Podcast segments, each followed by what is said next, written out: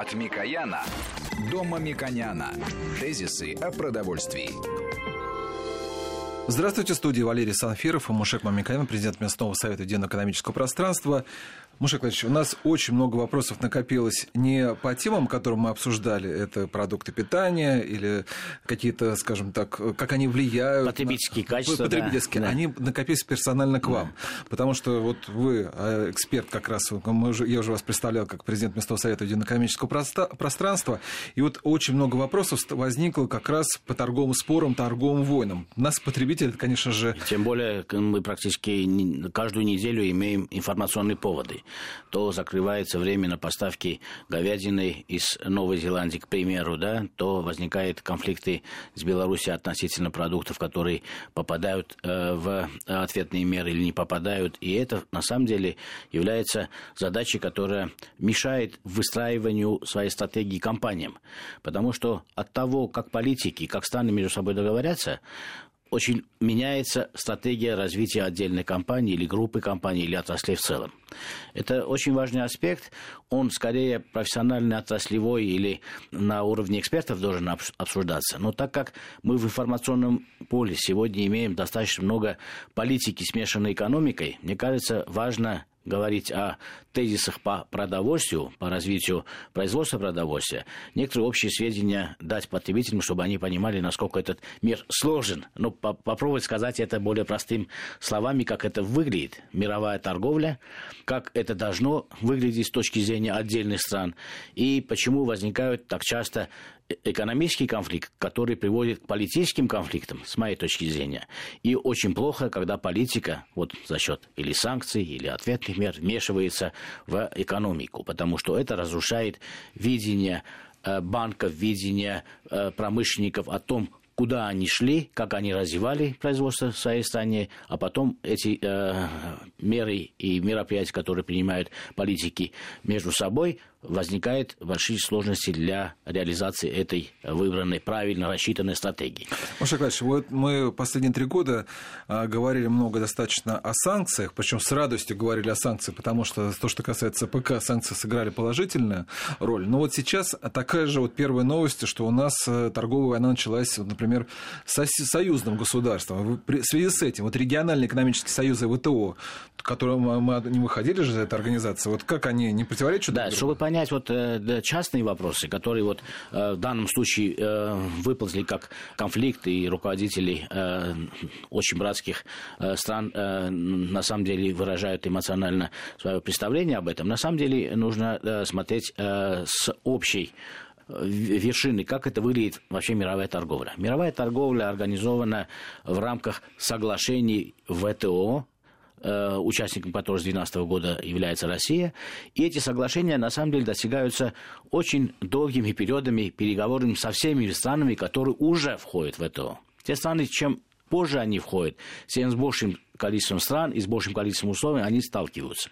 Россия вошла в 2012 году. Ну, с моей точки зрения, и с точки зрения многих аграрников, мы по аграрной сфере не очень удачно вошли, но это уже данность, мы должны уже адаптироваться в новых условиях и выстраивать отраслевые стратегии и стратегии компаний именно из этих э, условий ВТО. Многие наши коллеги даже спрашивают, я думаю, что и для э, обычных э, потребителей это будет интересно, а как же общие договоренности ВТО, не противоречат ли они региональным? Это очень важный вопрос, и на самом деле многие э, мировые аналитики, эксперты считают, что ВТО устарела в той форме, которая она есть, она должна принять или другие формы, потому что очень часто региональные союзы, объединения, внутри которых существуют преференциальные методы э, перемещения товаров и услуг, они оказывают на бизнес, на потребителей значительно больше влияния, чем общее вот это соглашение ВТО.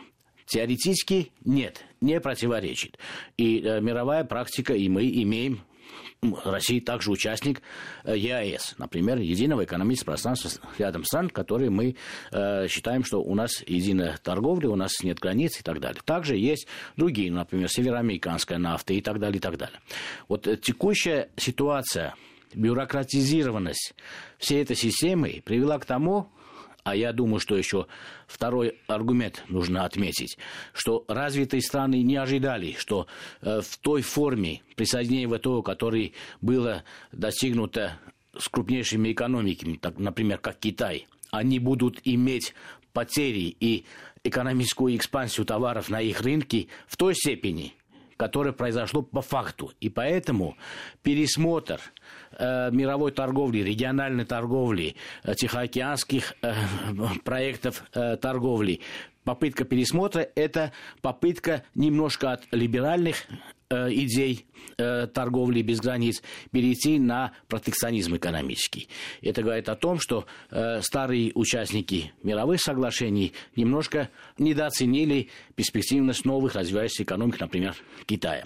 Поэтому в этом контексте сказать, что это разрешено э, ВТО, ВТО не противоречит, правила ВТО не противоречат о том, что группы стран между собой могут иметь двухсторонние э, соглашения или по отдельным группам товаров преференциальное э, соглашение по торговле, то есть преференции определенно создают. И э, могут быть отдельные региональные экономические зоны свободной торговли. Это не противоречит возникла ситуация, когда этих региональных все больше и больше. Они все больше и больше влияют на мировую торговлю, чем соглашение э, по ВТО.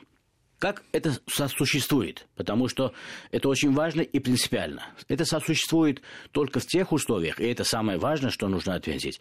Это то, что региональные должны иметь внешний контур. Например, две страны объединились, или три страны, или пять, неважно, неважно, объединились региональный экономический союз. Вот самое важное, что их внешний контур – доступ на их рынок товаров и услуг должен быть единообразен, а внутри они могут иметь преференции между собой, по всем группам товаров, ну, как вот мы, например, или по отдельным группам товаров, как, например, в рамках э, СНГ, есть соглашение внутри СНГ, потому что СНГ это, можно сказать, политическо-экономический союз, но внутри есть уже соглашения по этим товарам, э, могут быть исключения, по этим полная либеральная торговля. Ну, здесь сложнее, потому что СНГ какой-то переходной э, э, структурой оказалась. И в данном случае у нас получилась трансформация одновременно, когда Россия присоединилась в ВТО, одновременно создала свой региональный союз, но одновременно еще некоторые страны, которые имеют преференции с Россией, с Белоруссией другими странами ЕС, они э, являются членами СНГ. То есть получается, что мы не можем полностью э, закрыть внешний контур доступа на наш рынок, продуктов и услуг. И это, на самом деле, с моей точки зрения, мешает для промышленной политики, для инвесторов, которые долгосрочно смотрят. И поэтому те э, инвесторы в животноводстве, пищевой промышленности, которые имеют в России очень успешный, хороший бизнес, они если котируются на мировых рынках, они не имеют достаточной цены, то есть их оценивают меньше, чем аналогичное предприятие на э, других развитых рынках. Это не потому, что есть риски, потому что в какую сторону поменяются эти соглашения, как они будут соблюдаться, очень много переплетений и взаимных уступок ну, в политической сфере, э, в сфере энергоносителей. А как это отразится на аграрной сфере? Напрямую. Потому что в этих компромиссных переговорах могут быть изъятия так называемые. Ну, кроме этого. Ну, например, наше соглашение, там, по-моему, 2011 года с СНГ э, имели изъятие, что кроме сахара и спирта, там, например, с Украиной у нас все остальное там э, было э, либерально, да. Поэтому да, вот такие исключения, если вдруг политики между собой договорятся, ну, естественно, они советуются э, с бизнесом. Естественно, бизнес тоже хочет э, знать свою перспективу. Но иногда не слушают ни бизнес, ни страну. Вот частный пример, ну, он яркий, политический, закончившийся конфликтом пример, когда присоединение э, одной из стран э, СНГ к новой региональной экономическому союзу, как европейское сообщество, ассоциация с европейским сообществом, привела к тому, что э, внешний контур у нас оказался сдвоенным. То есть мы, э, Украина имеет странами СНГ э, э, преференции, а при этом она подписывает соглашение с новым региональным союзом. Ну, в быту или если бы мы с ЖЭКом управляли, мы бы сказали, слушайте, вот ваш двор отделяем здесь калитку, а вы э, открываете другую калитку. Это, пожалуйста, такое решение может быть. Оно не исключает выбора. Но одновременно оставить две калитки и делать уже заход на э, склад твоего партнера, это с точки зрения этики и логики невозможно понять. С точки зрения политики, может быть, политики думают, что когда-то мы и это будем решать. Ну, каким-то образом, да, там соглашение закончится, не будем продлевать и так далее. А с точки зрения промышленной стратегии, отраслевой стратегии и стратегии компаний, компания тогда становится пассивным инвестором. Она тоже будет ждать, когда что произойдет. И вот э, э, то, что произошли санкции, мы комментировали, это ужасно, когда политики переводят в область экономики свои споры. Ответные меры – это вынужденная мера России, чтобы посмотреть, как в этой модели Россия может э, сопротивляться, потому что санкции могли идти дальше и дальше. И поэтому э, есть, э, э, с одной стороны, возможность промышленным предприятиям этот период использовать в свою очередь, но инвестиции в один день не готовятся. Вот, например, то, что сегодня, э, например, мясной сектор, один из самых важных, основных, да, перевыполнил даже задачи, которые стояли и по э, импортзамещению, и по стратегию развития. Это потому, что окончательная стратегия мясной отрасли, животноводства была сформирована к 2003 году. Понимаете, это за 10 или даже там за 11 лет до э, ответных мер против санкций. И поэтому эти инвестиционные отрасли, они э, э, развивались в рамках национальных проектов поддержки сельского хозяйства. Поэтому почему сельское хозяйство особо нужно обсуждать? Потому что во всем мире я вот это забыл, это важное дополнение. Во всем мире соглашение по ВТО обсуждается по всем товарным группам отдельно, а по сельскому хозяйству эти переговоры обычно выводятся в сторону. Почему? Потому что каждая страна считает, что собственное обеспечение максимальное количество своей продукции или отдельных видов продукции, это сохранение части э, суверенности государства. Это очень важно с точки зрения э, социальной поддержки и этнокультурной э, идентичности этого региона, ну, крестьяне такого типа или производство такого вида и так далее, и так далее.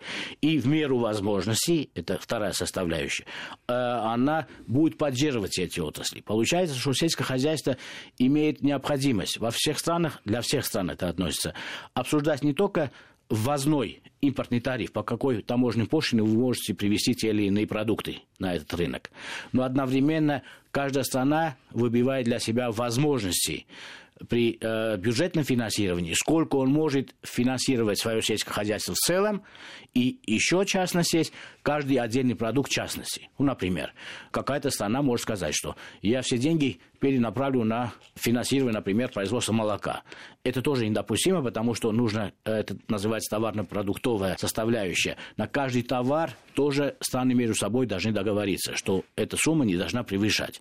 Поэтому э, два параметра пошлина на навоз и э, совокупная поддержка сельского хозяйства – это то, что обсуждают страны между собой. Теперь, если какая-то страна, имея э, в регионе преференции, она открывается другой стране, это означает, что это развивает внешний контур.